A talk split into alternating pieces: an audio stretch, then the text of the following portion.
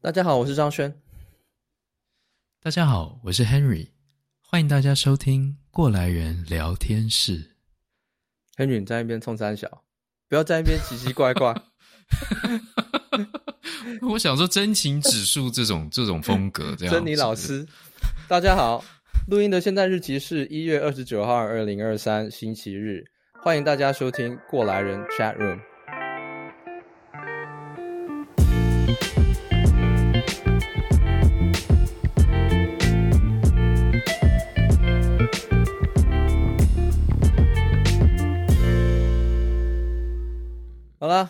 过来人 Chat Room 呢是一个因我们广大听众要求而诞生出来的一个这个这个小节目，呃，有别于我们这个一般我们访问的集数啊，是双周更，但是很多人要求说啊，你们这个双周更太慢了，我们想要听更多，所以呢，我们就规划了一个大概这个每我们现在估计是每三周吧，对不对，Henry？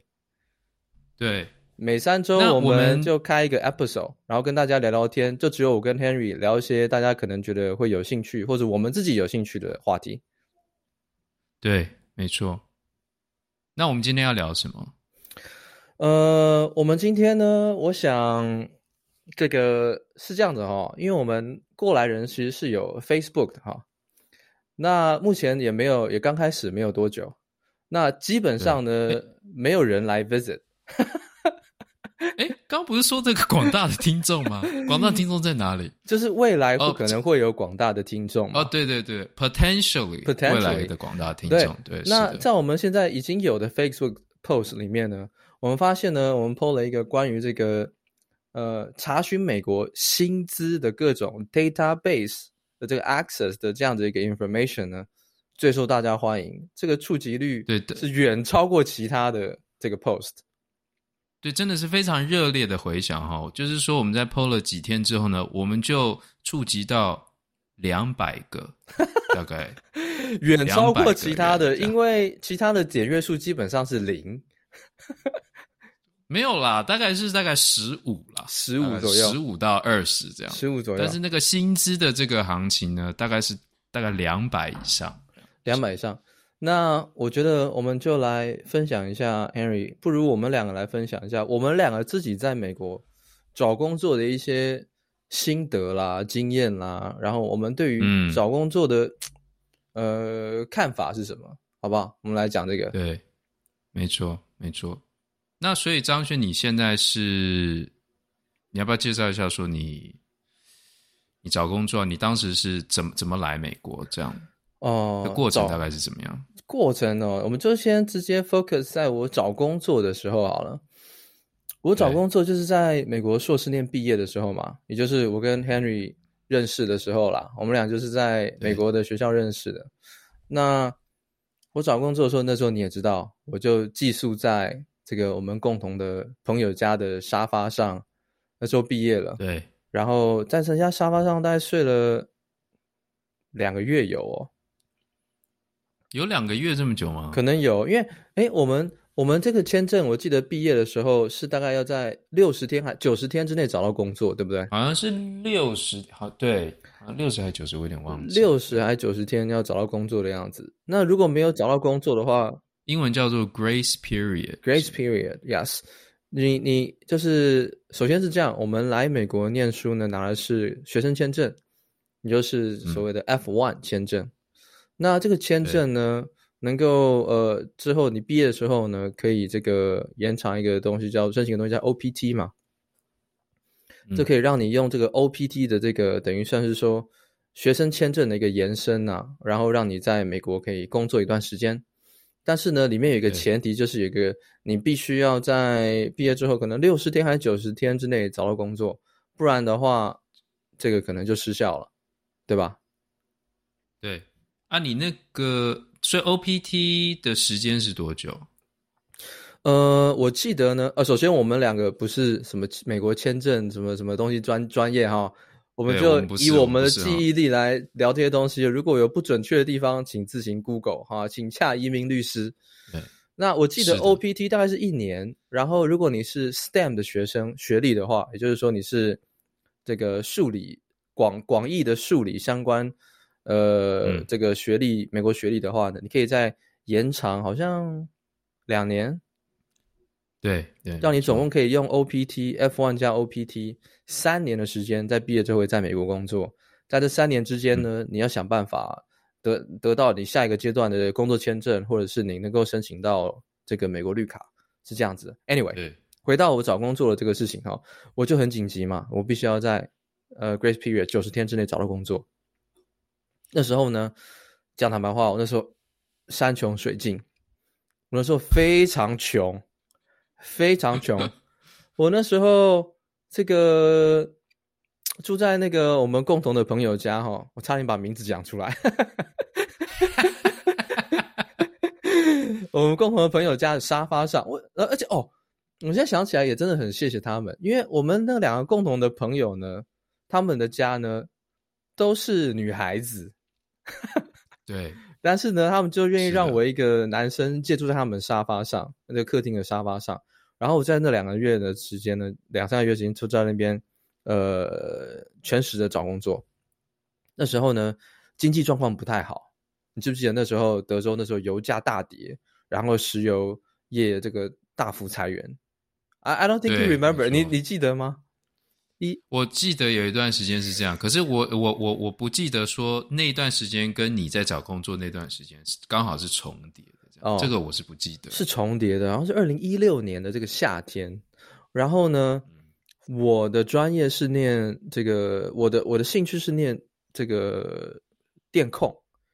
也就是说呢，如果大家这个领域的人就会知道电控是什么。如果不是这领域的人，他就是简单而言就是说用一些写程式的方式，电子方面的。你有电子方面的这种爱好，所以叫电控，是不是？也不是那个，不是那种控啊、哦，是这个电子控制的意思，这种概念。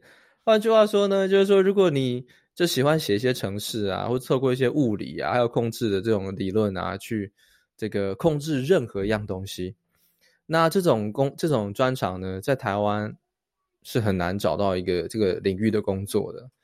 或是说，就是薪水不是很高的工作，嗯、但是我来美国呢，我就很有兴趣嘛，我就依然往这个方向迈进。然后我想找这个领域的工作。然后呢，我想找工作的时候，那时候期待哦，那时候还在念书的时候，都有很多期待，都觉得说，哎呀，这个是不是可以拿到？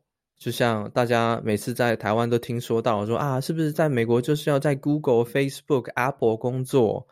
然后坐在那种电视媒体会报道那种美轮美奂的办公室里面工作，然后公司都有无限给你吃的食物零食，然后上班没有很大的压力，或是说这是你想象嘛？当然不见得全是事实。然后有很多 benefits，按摩椅，然后可以玩游戏等等的，对工作充满了想象。在念书的时候，但是当开始当毕业之后开始找工作，那个时间压力哦非常巨大。然后，嗯，呃，加上我的专业并不是直接跟那种软体工程师直接对象的这个重叠的一个专业，所以能够选择的产业并不是非常非常多。那我当下，你那时候，你那时候有看，你那时候是有看哪方面的产业啊？你这个，我那时候其实，呃，呃，一开始呢，我比较广投。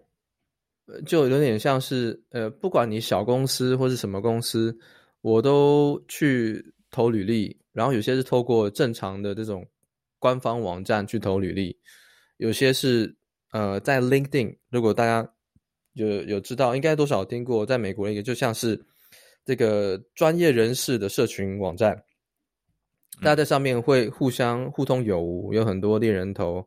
然后很多人在上面会 po 相关的找工作的或是业界资讯，我在上面呢就会去跟别人主动去 connect，然后等于寄了非常多我们所谓的这 cold email，就是我跟你完全不认识，但是我就寄了个 email 给你，等于自我毛遂自荐，跟你说我是怎么样怎么样，希望能够得到一个什么样的机会。嗯、我我我记得我那时候还有 Excel file。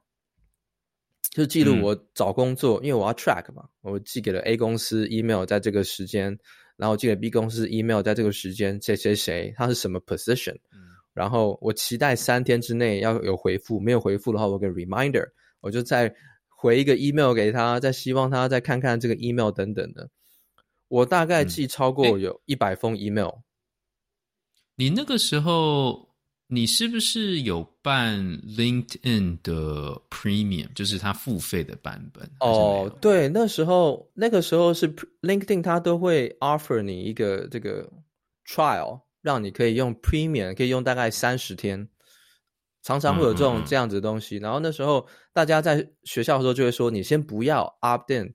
等你要准备找工作的时候，你再 update 那个 premium，那个 premium 就会 unlock 一些 function，让你可以跟更多人联系，然后看到更多求职的相关进阶的资讯，还有一些 data。那、啊、你自己那时候，你自己那时候用的时候，觉得这是真的有帮助吗？我觉得极度有极很很大的帮助。一个帮助是很具体，就是说给你更多的机会，给你更多的 connect，给你更多的这个看到职缺的一个 channel。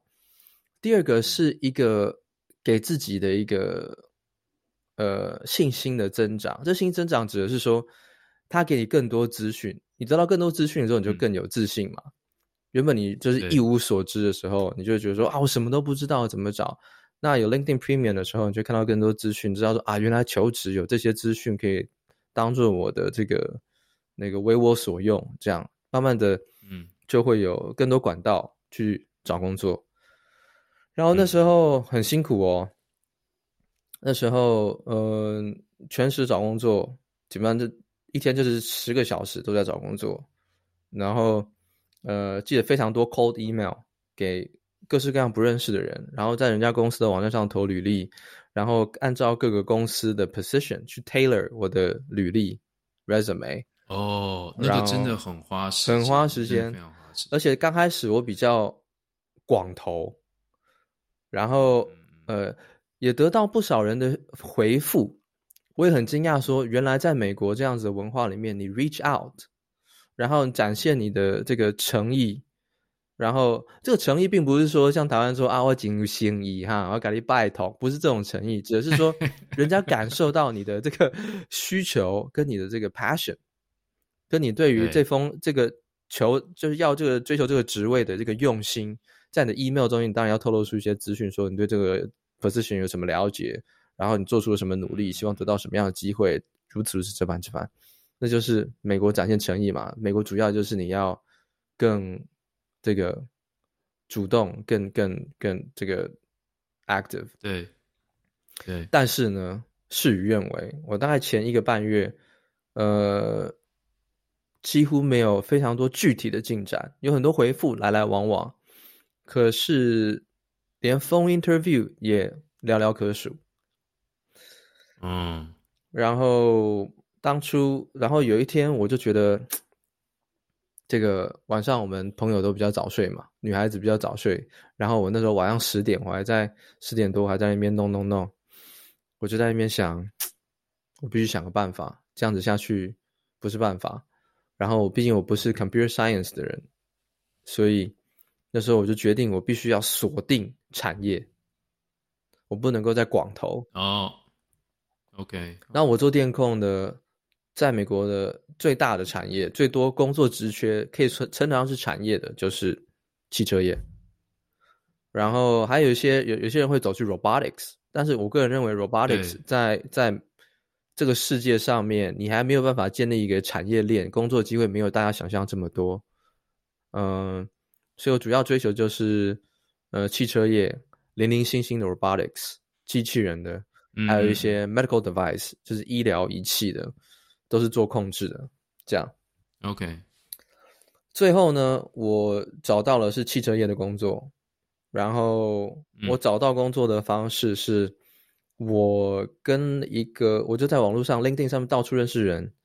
哇，可能已经不知道是上百封 email 了。最后我，我认识到了一个在我现在的公司工作的一个台湾人，然后我跟他呃联系之后呢，他回复我，他说：“哎，我们的确有个职缺哦，然后现在跟你的背景也、哦、也有接近，那我们就来看看有没有这个机会，我们来联系一下。哦”当然，他就第一个就是首先就是我就先被他 interview，他对给我的是一个。Unofficial 的一个 phone interview，就是了解我的背景。OK，因为他等于要 refer 我。对，呃，在美国呢，那跟跟大家在台湾有些有经验的人找工作也是一样，靠内部推荐是蛮普遍的现象。对，那他就要先决定，但内部推荐很，你你等于那个人家在那边工作的人呢，要推荐你呢，有不能推荐个阿里不达一个普龙工，然后人家说，哎、欸，干、嗯、你怎么帮他推荐个普龙工来 interview，对不对？所以他要先看我是不是一个正常人，然后谈吐啊什么的，嗯、英语能力行不行啊等等的。他先给我 phone interview，我还记得那天晚上我很紧张，因为我我心里也有一种感觉，This is it。For some reason, I just knew it. I knew it. This is it. 然后这个我说我一定要准备好这个 phone interview。然后虽然是 unofficial 的，是跟这个台湾人。然后我一打电话过去的时候呢，我们接起电话的时候，我就兢兢业业的呃跟问他一些问题，然后回答他一些问题。然后他就觉得说，嗯，你应该有机会。他觉得还算合适。OK，他就正式的，嗯嗯。Refer 我一个 refer，OK，、一个一个内部的一个 position，然后嗯，过了大概一周，嗯、我就接到这个我现在公司的正式的一个通知，说邀请我面试。哦，OK，内部的推荐其实真的很有用，因为他有时候你如果是在网络上面投的话，他可能有一些机制就会直接刷掉，就 filter 掉。可是你内部对你内部如果投的话，通常很容易就可以直接。到 manager 的手上，他们就会真的看。对，真的，我可以跟大家讲一下，就是说，在美国啊，那些大公司，你要投履历啊，你都要经历过一个标准式的网络投，他们的那个那个官方网站去填你的履历啊、基本资料等等的。其中会有一个问题，就是说，问你需不需要 sponsorship，就是你需不需要他们公司为你办未来为你办工作签证。那我们留学生要回答这个问题。百分之百绝对是 positive，绝对是我们需要公司未来帮我们办签证的。常常这个问题，他们有一个自动 filter 的机制，就是说你要办签证，不好意思，你是 either 就是你被刷掉，根本没有人看到你的资讯，嗯，or 你就变成到另外一个另外一条线去排队了，在一个很长的 backlog，不需要 sponsorship 的人，嗯，他们先面试都搞不定，找不到合适的人才会轮到你的。所以说。所以你你你这样子，LinkedIn 用了很久，你是说到可能一个半月之后才真的有一点果效，是不是？对，你认识的那个台湾人，我可能真的 connect 到超过一一百个人，接近可能到两百个人，然后来来回回的 email 真的是有寄超过一百封都有，然后因为全时的嘛，那就是我 full time job，然后就只有。有一两个走到 phone interview，两三个，然后你这是其中一个。那因为我的工，我找工作比别人更加困难的一点，不是别人啦，应该是说很多人都有跟我一样的问题，就是说你找的工作并不是在你毕业学校的那个 state。嗯，那当你并不是像 computer science 这么强势的这个 major 的话。别的不同 major 没有那么强势的，呃，像你，你只要不是 computer science，你你就是 mechanical、electrical、呃 chemical engineering 都没有你想象那么吃香。嗯、要离开你本州去，我们当初是 Texas 嘛，要离开 Texas 去找别的 state 的工作，其实难度更大。嗯嗯嗯，我记得我大部分那个同学研究所在 Texas 研究所毕业之后。要进业界的话，绝你如果不是做 computer science 人，绝大部分最后都进了石油或者是石油服务公司。对，就是是在 Texas 最大的一个产业。没错，没错。所以当初，呃，我就汽车产业在在美国基本上就是在密西根。嗯，呃，其他当然大家听到现在比较多的，有些在加州，但是这是真的是这三五年才开始的。在我那时候找工作的时候，真的只有特斯拉在在加州，大家讲得出名字。哦、然后特斯拉当时你还不能够称它是已经成了气候，所以主要的、嗯、的这个工作机会对我而言是在 Mich Michigan。那当初呃，等于我们从 Tex 我从 Texas 最南边，美国最南边到最北边到 Michigan。当初找到这个 interview，呃，先锋 interview 跟 hiring manager，然后考了我一些问题。那这问题跟大家想象的一样啊，嗯、有一些呃百分之七十大概是 technical，就是问你一些专业上的，然后百分之三十，百分之三四十就是跟你的过去经验还有你的 personality 有关。然后，嗯嗯，你过了 phone interview 之后，接下来他就是说，呃，可以去 onsite interview，到现场去面试。OK，当初我还很怂，你知道吗？因为我那时候那个很缺钱嘛，因为我弹尽援绝，就是硕士念完之后就没有钱了。然后，嗯，我很穷。然后他那时候 phone interview 完之后，我觉得说哇，应该还算顺利，也还可以过。然后过一天，他们就通知我说，呃，请你来这个密西根面试，这是第二轮的 onsite interview。嗯嗯、我说很兴奋。然后我第一个问题就是说，你们会不会付机票让我 然后我我那有那时候想说，如果我要自己去，我没有，我可能没有钱买这个机票。对对对，现在很多人会觉得说，可能对很多人而言很难想象啊。很多留学生可能很难想象，但对我当时而言，如果我要买机票去，我可能会花掉我接下来半个月以上的生活费、吃东西等等的费用。嗯、对，然后他就说。哦，当然呢、啊，我们当然会这个帮你买机票。我就，哦，真是感谢主，真的。然后，是不是就就好了嘛？对不对？对。然后我那时候杞人忧天，我那时候说，那、呃、旅馆呢？你会不会帮我付旅馆费用？他就说，哦，Of course，Of course，Of course，We'll fly you in，book your hotel，then。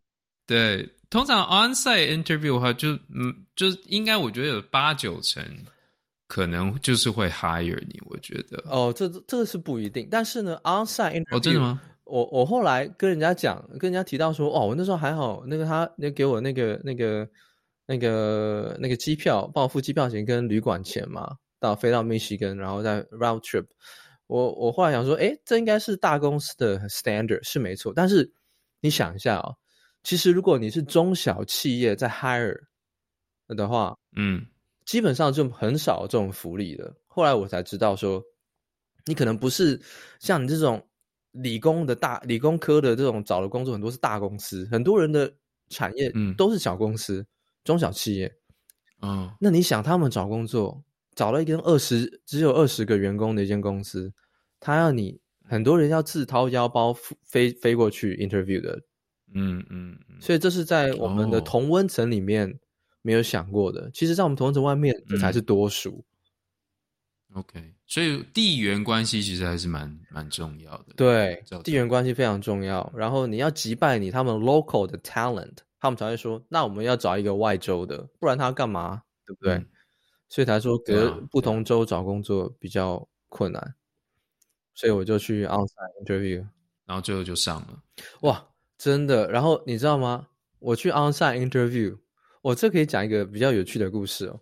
因为我对于 我在我之前住住在 Texas，当然对于 Michigan 是完全不理解嘛，对不对？但是我知道我要去 interview 的地点，所以呢，我就去了这个那个飞过去之后呢，我除了当天他帮我 book，就是前 interview 前一天帮我 book 一个 hotel，可是 interview 完之后的要住哪，要多住几天的话，那是我自己要负担的。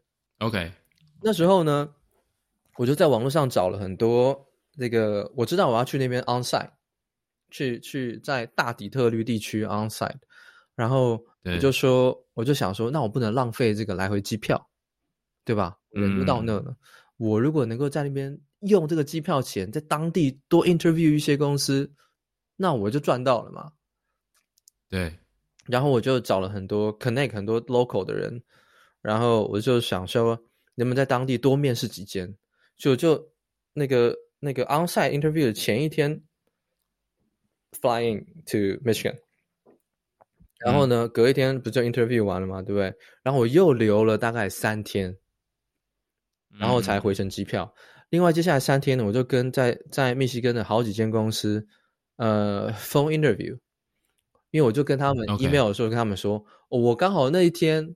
会去 Michigan interview，对，让他们感觉说，哎呦，这家伙来有 interview，有有有行情这样，应该有有点行情。然后说我刚好就是 I just happen to be around，so 呃、uh, we talk。我就想说，我们是不是可以找一些人，我可以跟他喝个咖啡聊一聊啊，或者说 phone interview。但所以真的就是约到好几个 phone interview，然后。Oh. 但是呢，因为我没钱嘛，所以我接下来 interview 完之后要自己处理住的地方，对不对？然后我就想说，我就找一个大底特律地区最便宜的一个 hustle。这听起来有一点问题。Not a very good idea. Not a very good idea. Not a very good idea. 你继续讲，你继续讲。然后呢，呃，我 interview 完之后，对不对？我是不是就要啊、呃？因为我也没有车嘛，我也当然我也没有租车。因为我就妈就穷，妈还租车，嗯，所以我当场就 Uber 到那个我原本的饭店 check out，就 Uber 到那个我那个 hostel，然后它那边非常 sketchy，然后我还记得我背着背包的时候，我走进去啊，哇，很破烂，然后也没有门禁，我到的时候已经接近傍晚，然后他这是在，嗯、在底特律的 downtown 没有很远的地方，但是我后我现在在密密西根住好一阵子，我就知道那个是个比较治安不好的地方，但是 I didn't know。然后我走进去的时候啊，我还记得很昏暗，然后很潮湿。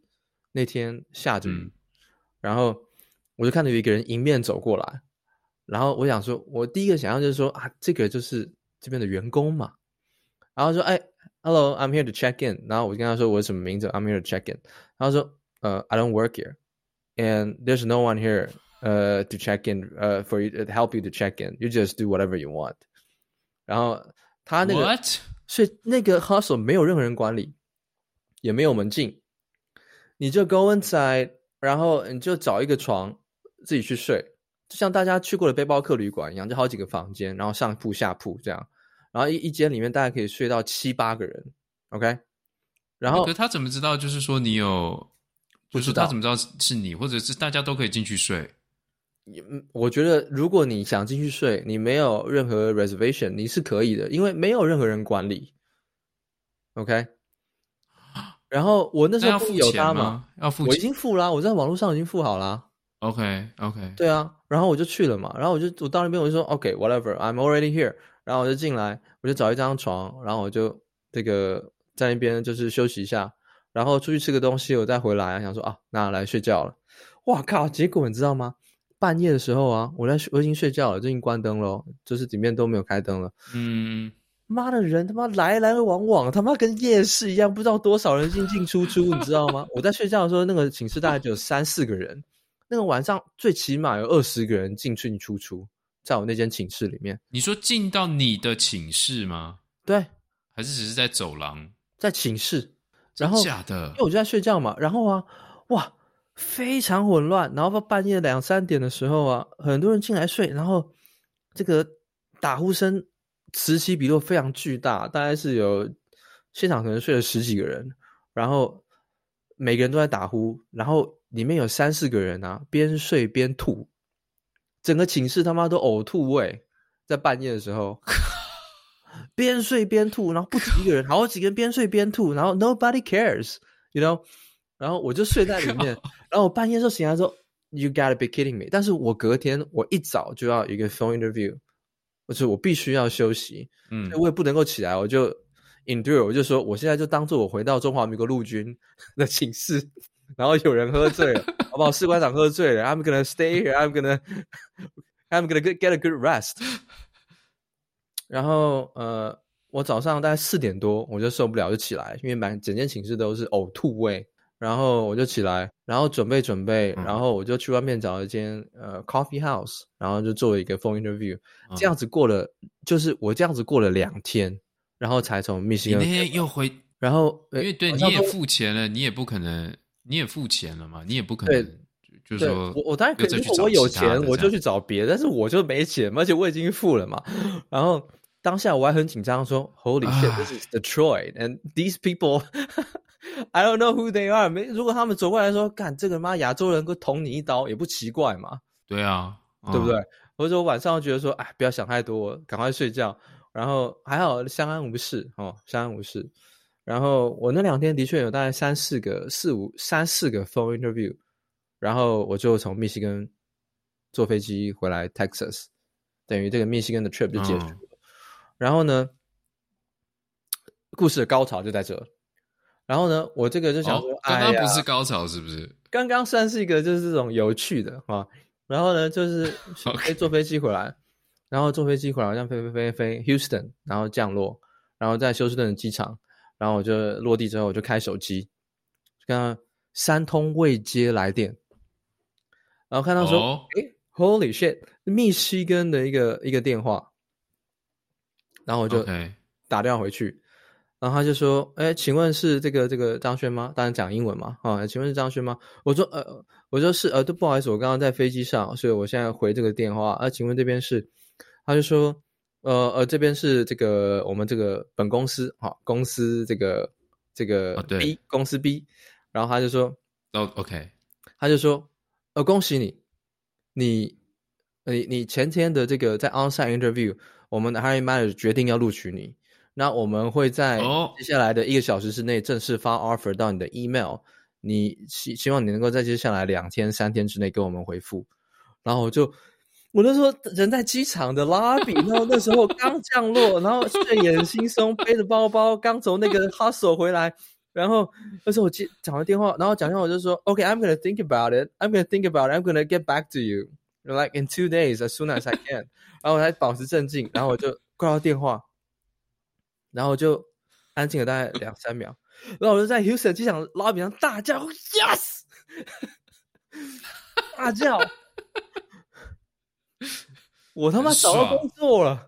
然后在那 Houston 机场，然后当下我我感觉到我周遭大概方圆十五公尺的人，全部的人都瞬间停止动作，因为我大声叫了一声，然后。Anyway，真的不容易，真的不容易。我就找，我就找工作，在在我就是从毕业之后一直找工作，在毕业之后两个多月找到工作，一个多月两个月。嗯，嗯，但是我毕业前就开始找了，但是在这个时间点找到，这就是我一个 interview 的一个找到现在工作的一个故事啊。哦，哎，真的不容易，我觉得。我觉得我看到很多人找工作的时候有爆点，对，很很多人找工作，我觉得找找到最后都真的很挫折。就要投好几间公司，然后可能就只有几个 interview，然后最后很努力、很努力才会最后找到工作。对，那你也说说你吧，好不好？你你找工作呢？你找工作是什么样的概念？这个哦，对，我我觉得的确，我跟你，我我跟张轩可能路真的就比较不一样。这样，就是当初其实我在。嗯德州是念呃研究的，我是念博士班这样，然后我是做这个呃，应该说理论物理之类的呃这一方面吧。然后博士班这个读了也读了很久，读了六七年，然后被老板一直虐，然后 我是不是那时候每天每天出去吃饭的时候，就会一直跟张轩抱怨，今天我老板又怎么虐我？明天我老板又要怎么虐我？哎、啊，你知不知道以前那个我小时候看那个小叮当啊，那个他有一个 episode，就是他有一个有一个有一个有一个道具，忘记叫什么道具了。他就噔噔噔噔噔，然后他就可以用这个道具在一个人的身上，然后就会有一朵乌云一直跟着这个人，一直下雨。对对对，没错。你那时候就像是被人家用了这个道具。我每次看到你，就是好像你头上有一朵乌云正在对你下雨这样。我对我就是这个愁云惨雾的这样。然后，呃，那博士班之后，我后来是想要继续待在学术界啦，所以我后来就是找这个博士后的工作。其实那时候也是找的蛮挫折的，就是，嗯，博士班的时间做到最后，就会也会有很多梦想，你知道吗？像刚刚张轩说，你说，呃，会梦想自己以后进 Google 啊，进什么这个。呃，Facebook 啊，然后就是有一个清闲的这个这个软体工程师的工作。嗯，那我那时候可能也就是想象说，我们不是说在那边工作的人都很清闲，是我们的 in in our imagination。啊，对对，当然当然没错没错没错，我们不我们不是在说那边工作都很清闲，都没事干啊、哦。呃，对，不是这个意思哦。呃，但是我那时候我那时候可能自己的想象呢，也是就是说啊，自己博士班毕业了。那我也呢会拿拿到很多 offer，我会到就是名校那个 M 开头的或 H 开头的或者是呃美国各地的名校都可以拿得到这个呃很有名的、很有名望的老板的这个 offer，嗯，然后我可以进他们实验室工作，然后呢，这个然后可以发很多很厉害的文章等等。啊，但是呢，后来呢，没有一件事情是真的。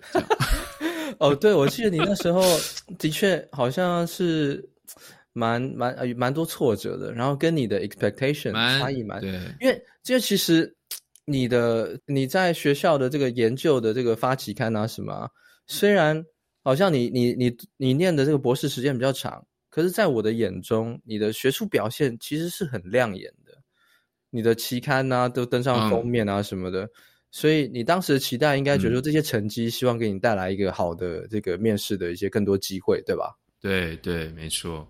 但是我觉得很多时候可能就刚刚你就像你刚刚说的，比如说地缘关系，其实我觉得在学校啊找博后有时候也有这一类的这种关系。比如说，比如说那时候我有那时候有写信给一个我非常想要去的一个这个哈佛的教授，然后想说，哎。这个我觉得我做的东西跟你很像啊，怎么样？然后我觉得我们我可以到你的实验室做多么棒、多么棒的工作，这样等等的。那他其实他也很 nice。其实美国这边，你你如果很诚恳的写一封信问他说，呃，有没有位置？然后我自己是做什么的？你好好解释，他们其实都会很 nice 的回复你这样。嗯哼。但他就说，哦，位置已经满了，我已经找到我博士后的人选。可是其实那个时候啊，那个时候应该是这个还处在比如说毕业刚刚毕业的那段时间，或者就是说应该大家都差不多时那个时间要毕业，也就是说，他他那个位置啊，应该是在比如说毕业季以前呢，就很多人就已经找好了，他可能自己已经有他自己的门路，他自己的人脉，有别的老板。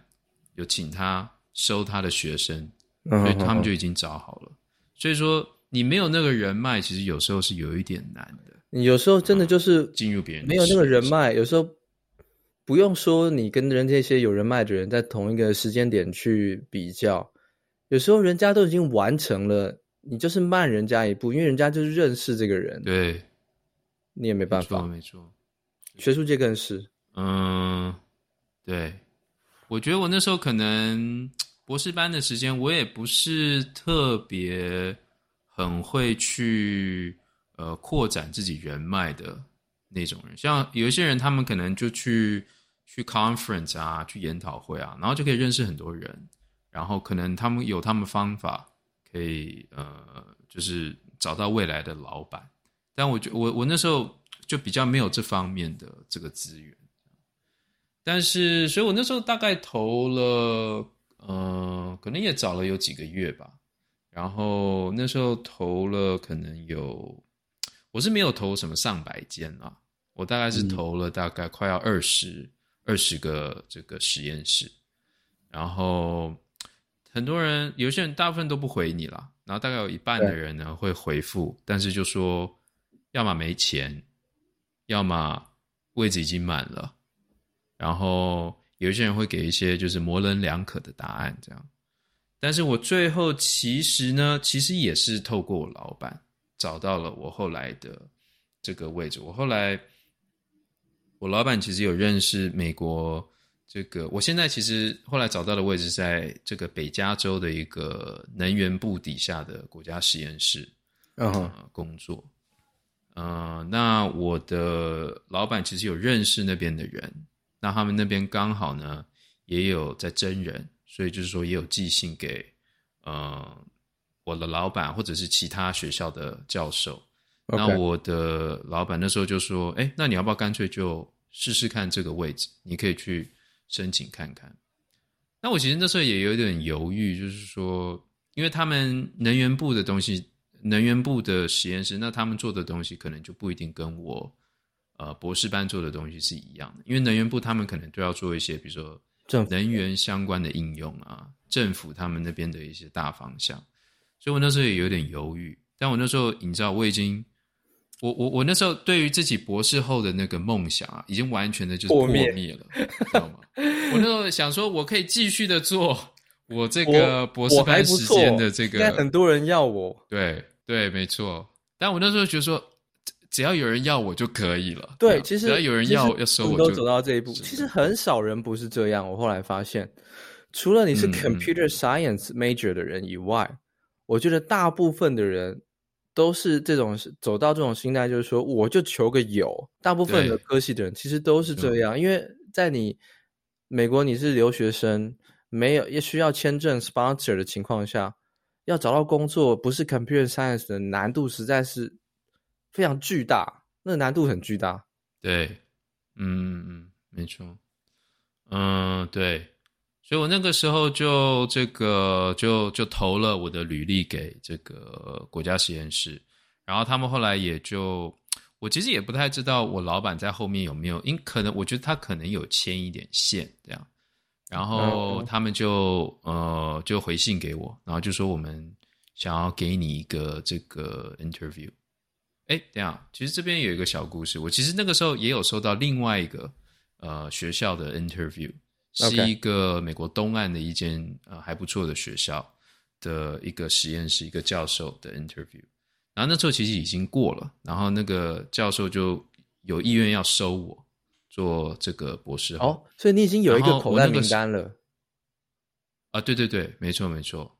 然后我那时候就就觉得说，哎，可是这个国家实验室一直没有给我答案，一直没有给我答复，说要不要收，要不要。给我面试这样，所以我后来就这个就有点急，我就寄了一封信给他们说：“哎，其实我现在有一个 offer，但是我对你们也很有兴趣，那想说可不可以有一个 interview？赶快弄，赶快弄，那赶快弄。”然后他们就说：“哦，是这样啊，那好，那我们因为那时候刚好因为 COVID 的关系，所以说他们这个、哦、找工作的时候是 COVID，对，没错。”所以他们其实那个.有有，有这个冻结了那个 hire 一段时间，那他们刚刚好那时候刚重新开始要 hire 人，然后他们说好，我们其实最近开始要继续招人了。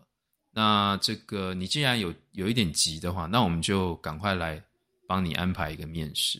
OK，所以后来就是呃面试，其实学术界的面试大部分都是这样，就是你就去。那那时候是网络上面了，网络上面他你就是给一个 presentation，讲你博士班的工作.大概四十五分钟的工作，然后有人会问你问题啊等等。那这个呃，看单位像国家实验室，通常他们在这个 presentation 完之后，他们就会帮你呃找找不同的实验室里面的人，再跟你单独的面谈，然后看看你做什么。然后看你有没有什么问题，然后最后他们会自己再决定，大家一起决定说要不要收你。所以我那时候大概整个面试下来，面试了大概一整个下午吧。然后这个呃结束之后，这个呃我的这个老板就说：“好，那这个我们可能因为我知道你可能很急，所以我们可能会在两天、三天之内给你一个答复。”然后我就说好，但是我跟你讲，因为那个时候呢，已经收我的那个教授呢，也在急着问我，说，哦，你什么时候要来？你你你你可不可以赶快给我一个答复？要等多久？所以我那时候其实，对，要等多久？我希望你可以在几天之内就给我答复。然后我其实那个时候呢，呃，压力也很大，因为我想说，我也不想要得罪别人，你不想两头空，我，我就问我老板。对对对，没错。然后我就问我老板，那我老板啊，我老板是一个这个很有个性的人哦。我老板就说：“Henry 啊，你可能问错人了哈。就是说这个，我是一个哈，我曾经哈拿到另外一个学校的教职哈，然后呢，我到那个上任的前一天哈，跟人家讲说我不去了，真的啊。”然后他就说：“所以说你这个，你如果要问说，就是怎么样做不要得罪人呢？可能你问错人了，这样。但是呢，以我给你的建议呢，你可能就可以先跟那个你已经收你的教授，给他一个很模糊的答案，说哦，你可能要去，可能想去这样。所以我那时候其实就是这么做，我那时候就跟他说哦，I am happy to join your group。但是我就没有直接的说 I will join your group。哦，但是人家这个也有误会的空间哦。对对对，没错。然后呢，这个，所以我就是跟他讲了之后呢，然后呢，又再隔了几天，国家实验室又给我答复，他们就说，Henry，这个我们大家都很喜欢你，所以呢，我们就决定要录取你做我们国家实验室的博后。那就定案了。那我那时候就是一则以喜。一则以忧，你知道吗？因为一则以喜，喜当然是哎，我又得到了一个 offer，这样。你得到你要的。一则以忧呢？对，但一则以忧就是呢，我要去跟这个学校的教授跟他说我不去了，我就觉得好像很不好意思这样。哦、但我最后就还是硬着头皮的写了一封 email 给他，我说：“哎，我拿到另外一个 offer 了，那我就不去了。”然后他就再也没有回我了。但是我觉得，其实你我们现在都都工作一阵子了嘛，其实这很普遍啊。我相信大家也不会放心上。其实很普遍啊，对，我想找工作，大家都是在争取更好的机会，然后公司在争取他们更想要的人选。嗯、那有时候你 get what you want，sometimes you don't，这很普遍，大家就是过了就过了，不会放心上。他们应该都可以理解的。不过我我这边可以分享一个我当时这个决定这个学校或者是国家实验室的博士后的一个一些一些考虑的事情哦，就是说，你你在美，你如果是如果各位听众以后是想要来美国读研究所，然后进学术界的话，你大概博士班读完之后，你大概就是要做博士后。嗯哼，那你博士后的话，如果是 STEM field 的话。你大概就是有这两条路可以走，要么就是进一个学校，然后某一个教授的组底下做博士后，要么呢，你就可以找一个国家实验室去做博士后。但是这两个其实都是博士后，但是其实你的那个生活啊、跟研究啊等等会是很不一样的。就是在一个学校，通常你如果是进一个很好的学校的话，像是 M 开头、H 开头的这种学校。那可想而知，就是你可能跟到一个很有名的老板，然后你可以做很厉害、很有趣的研究，然后你可能在学校也可以碰到非常多很厉害的人，然后认识呃扩展你的人脉，然后可以发很好的文章。但是学校的这种博士后呢，一方面是薪水，呃，薪水比较低。嗯哼哼，大概标准的薪水哦，博士班的这个呃，博士后的薪水，标准的薪水大概都是五万出头起跳，年薪啦，年薪。哎，这个也分分区域吧？还是说没人区域感，没人感觉差异那么大？对，你如果对，就是说呃，通常这个是比如说呃，因为比如说教授都会申请计划嘛，那他们。这个里面这个计划就要写说，哎，这个计划可能会有一个博士后来做，所以它里面这个标准的薪水，一个博士后的标准薪水可能大概是五万多。可是当然一定会跟你的区域有关。你如果是住在一些大城市的话，它五万多你你不可能招得到。但是呃，对，但是大致上会是这个数字这样。哎，这个各位在而且台湾有有意要来来美国往这方向走，五万多是。这个还没有扣税的一个状况，哎，对，没错，没错。大家不要觉得说，哎，干这个去美国博士后研究五万多换算台币，计算机按下台币一百五十万，好像很好。其实 你应该不会过得太舒服的日子。对，没错，因为税很重。嗯，但是另外一方面哈，就是说，你如果是在学校里面做博士后的话，嗯。就是你，也就是跟着那个教授做，你就是那个教授做叫你做什么，你就做什么。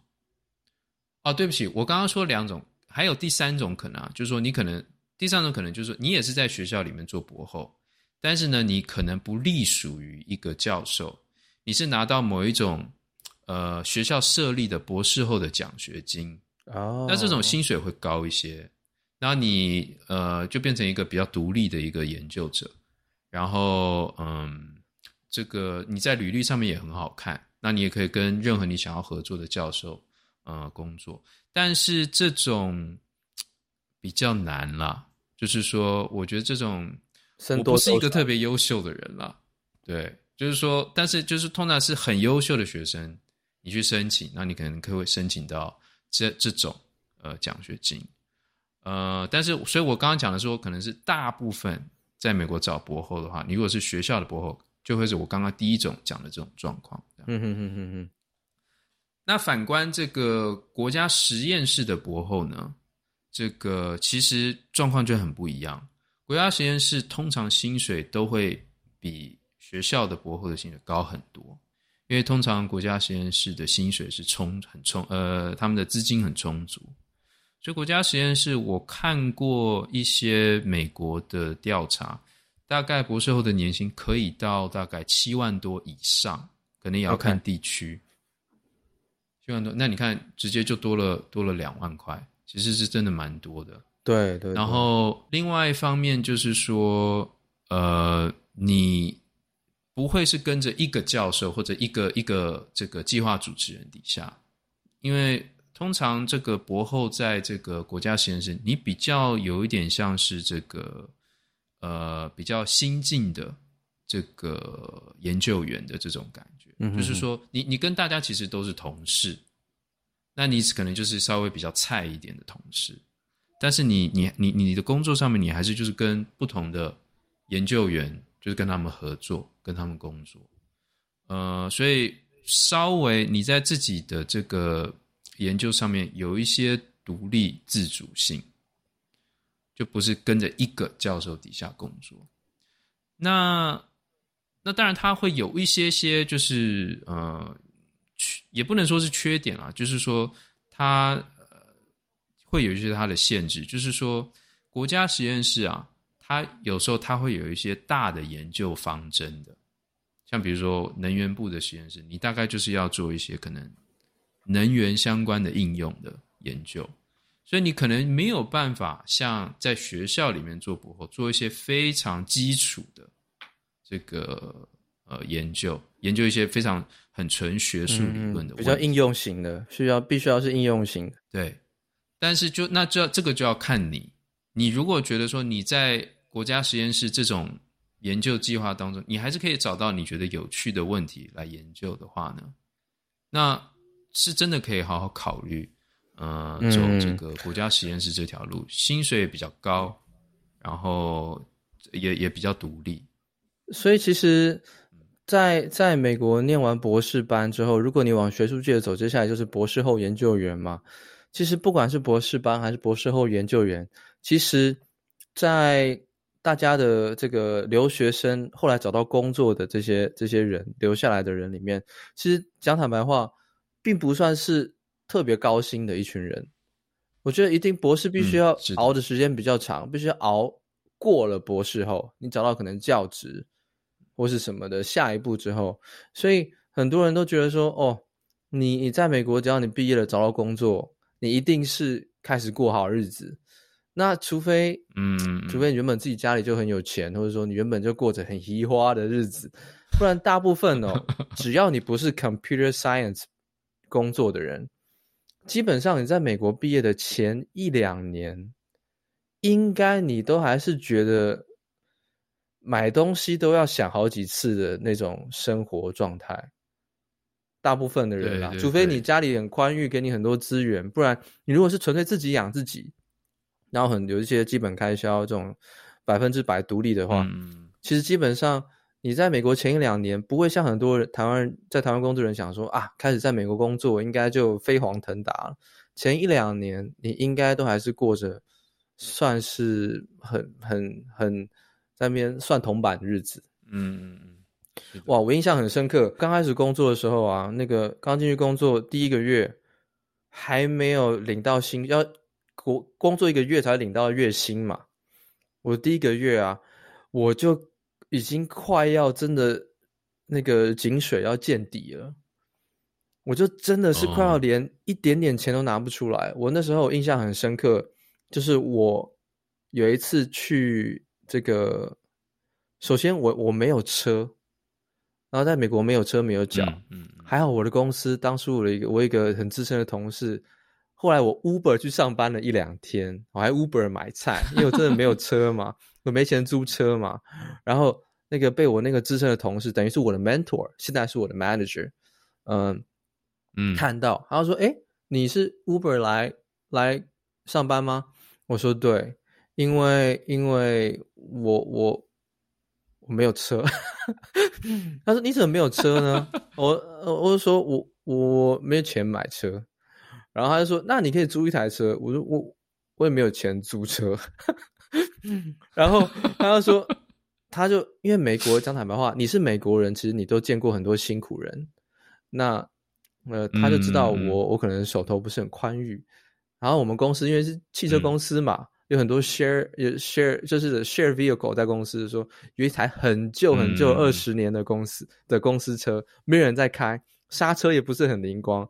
然后说，哎、欸，我帮你把那台车租一个月，所以我就开那台这台，我那个就让我开那台车租一个月，然后让我可以好好上班。虽然刹车很不灵光，哦、哇，然后呢？我就记得我有一次买完菜，然后，嗯，我看到了我的那个存款从四位数降到了三位数美金啊，嗯嗯哼，就是说我已经算到，就是说，哇，我存款剩三位数，几百块美金，This is all I got, I got nothing left, This is all I got。那时候我就想说。哇，怎么还不发薪水？我再不发薪水，我真的快不行了。我真的没有钱吃饭。然后更惨的是，我举家我所有的那个那个行李搬到飞到休密西根的当天，我入住到我的租好的 apartment，对不对？当天我落地的时候，嗯、我的航空公司说我的行李没有跟上啊，那这是我拥有的一切。所以我只有一个背包，嗯、然后我三个大行李箱通通 missing。Airline 跟我说，We don't know, we'll let you know in a few days。然后我就背着我的包包，然后想说，This is my first day in Michigan，然后就去了我的 apartment。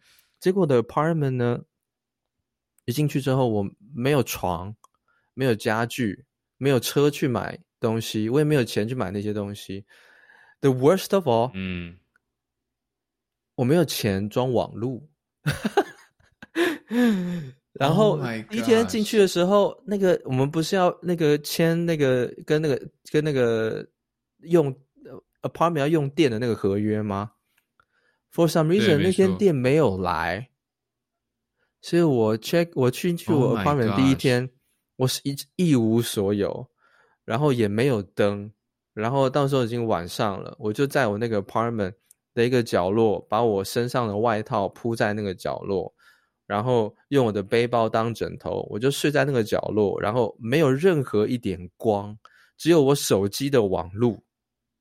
That's my first night in Michigan。但但我不知道你当时这么刻苦哎，那就是我第一天晚上，然后那时候我想说，嗯、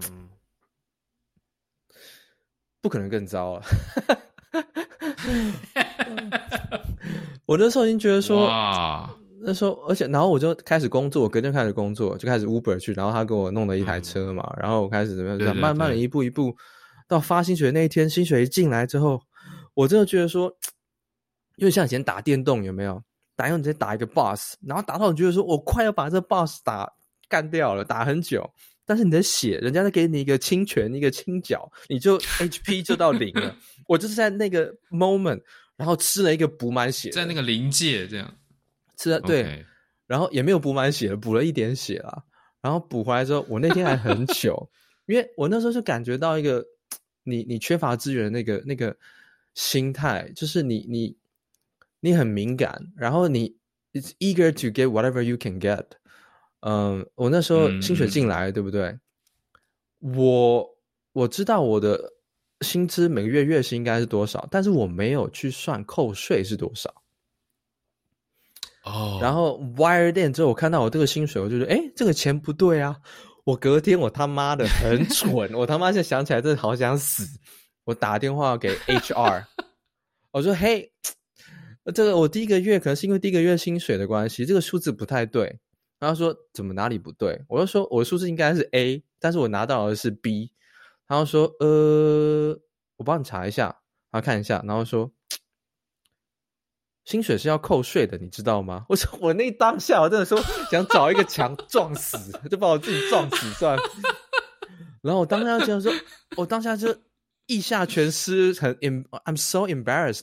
然后就说，Oh yes, I'm so sorry, I forgot, you know, I gotta pay tax。然后呃，对对对，挂了电话之后，我当下的那种 moment 不是说 我很 embarrassed，就是说我问了个蠢问题。我当下的一个感受就是说，原来这就是穷的感觉。嗯嗯，原来这就是你缺乏资源的时候，你 你会你真的想要，就是说我我我我需要，就是我我我那个其实很简单，就是我需要，嗯、然后我会觉得说我得不到，然后我接下来一两年，我都是在这样子的生活状态下，一点一点的进步。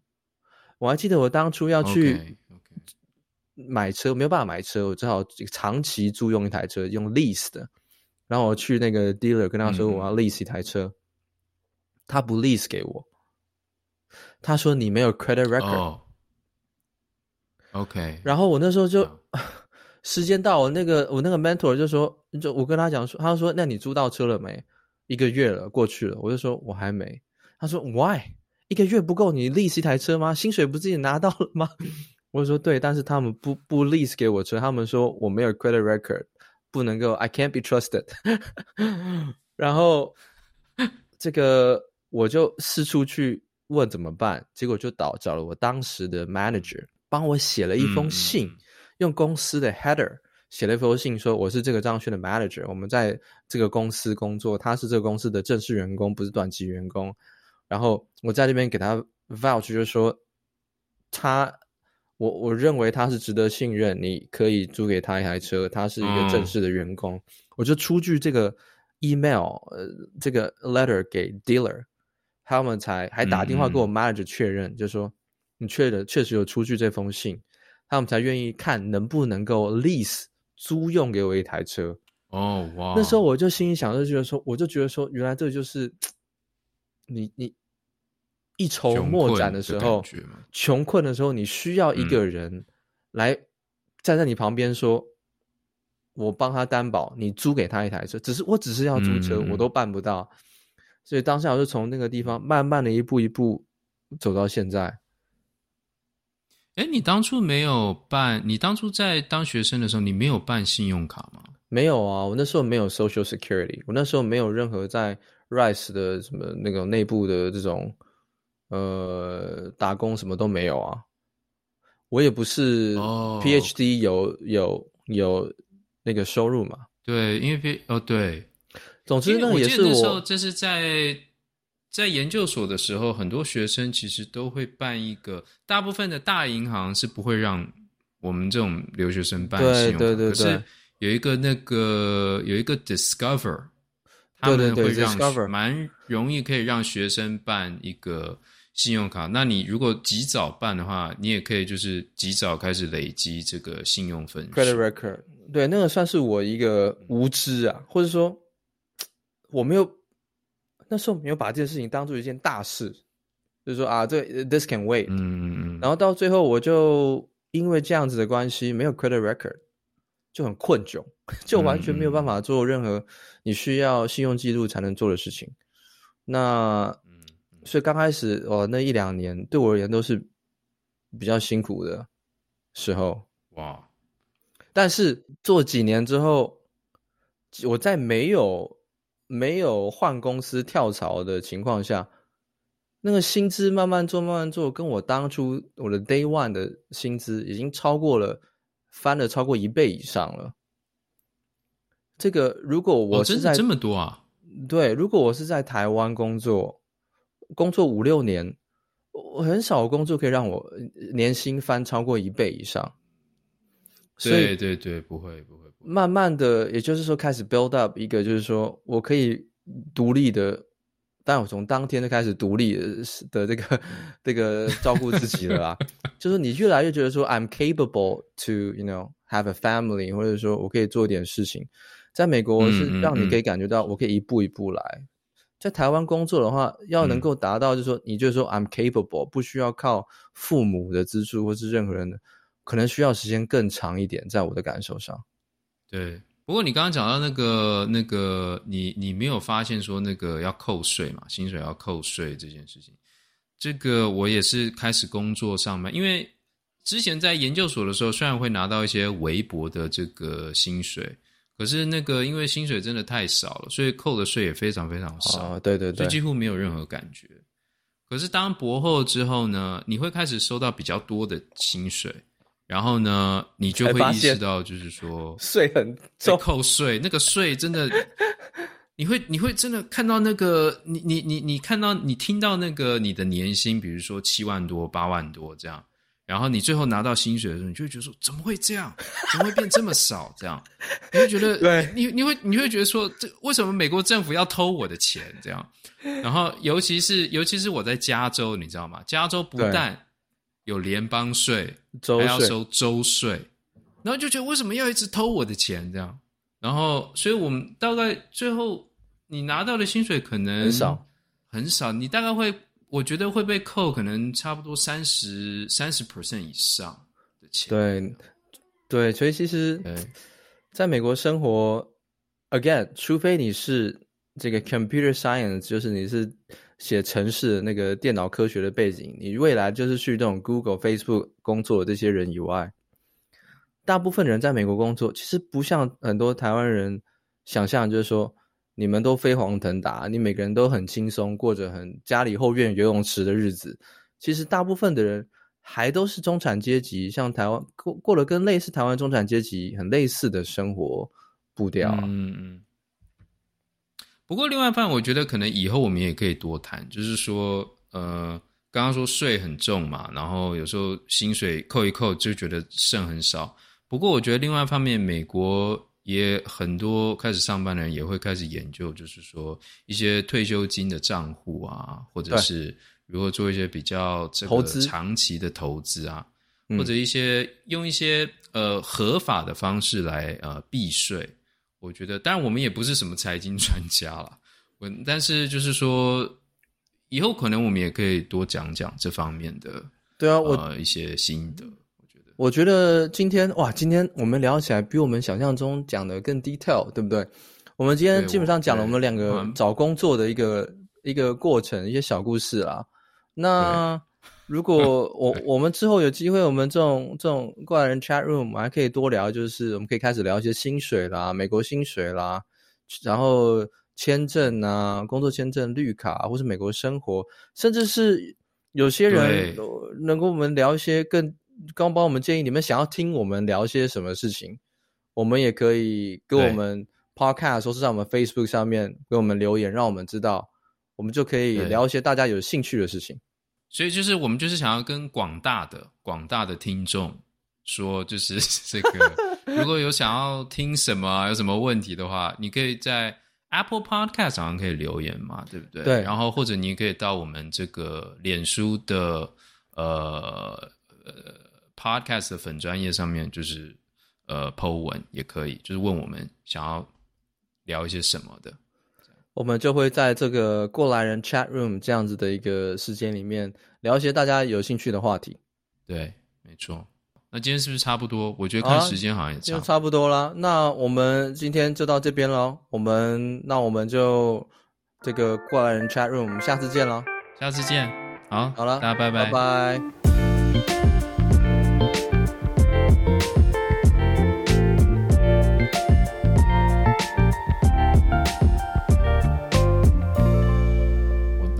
录音啊。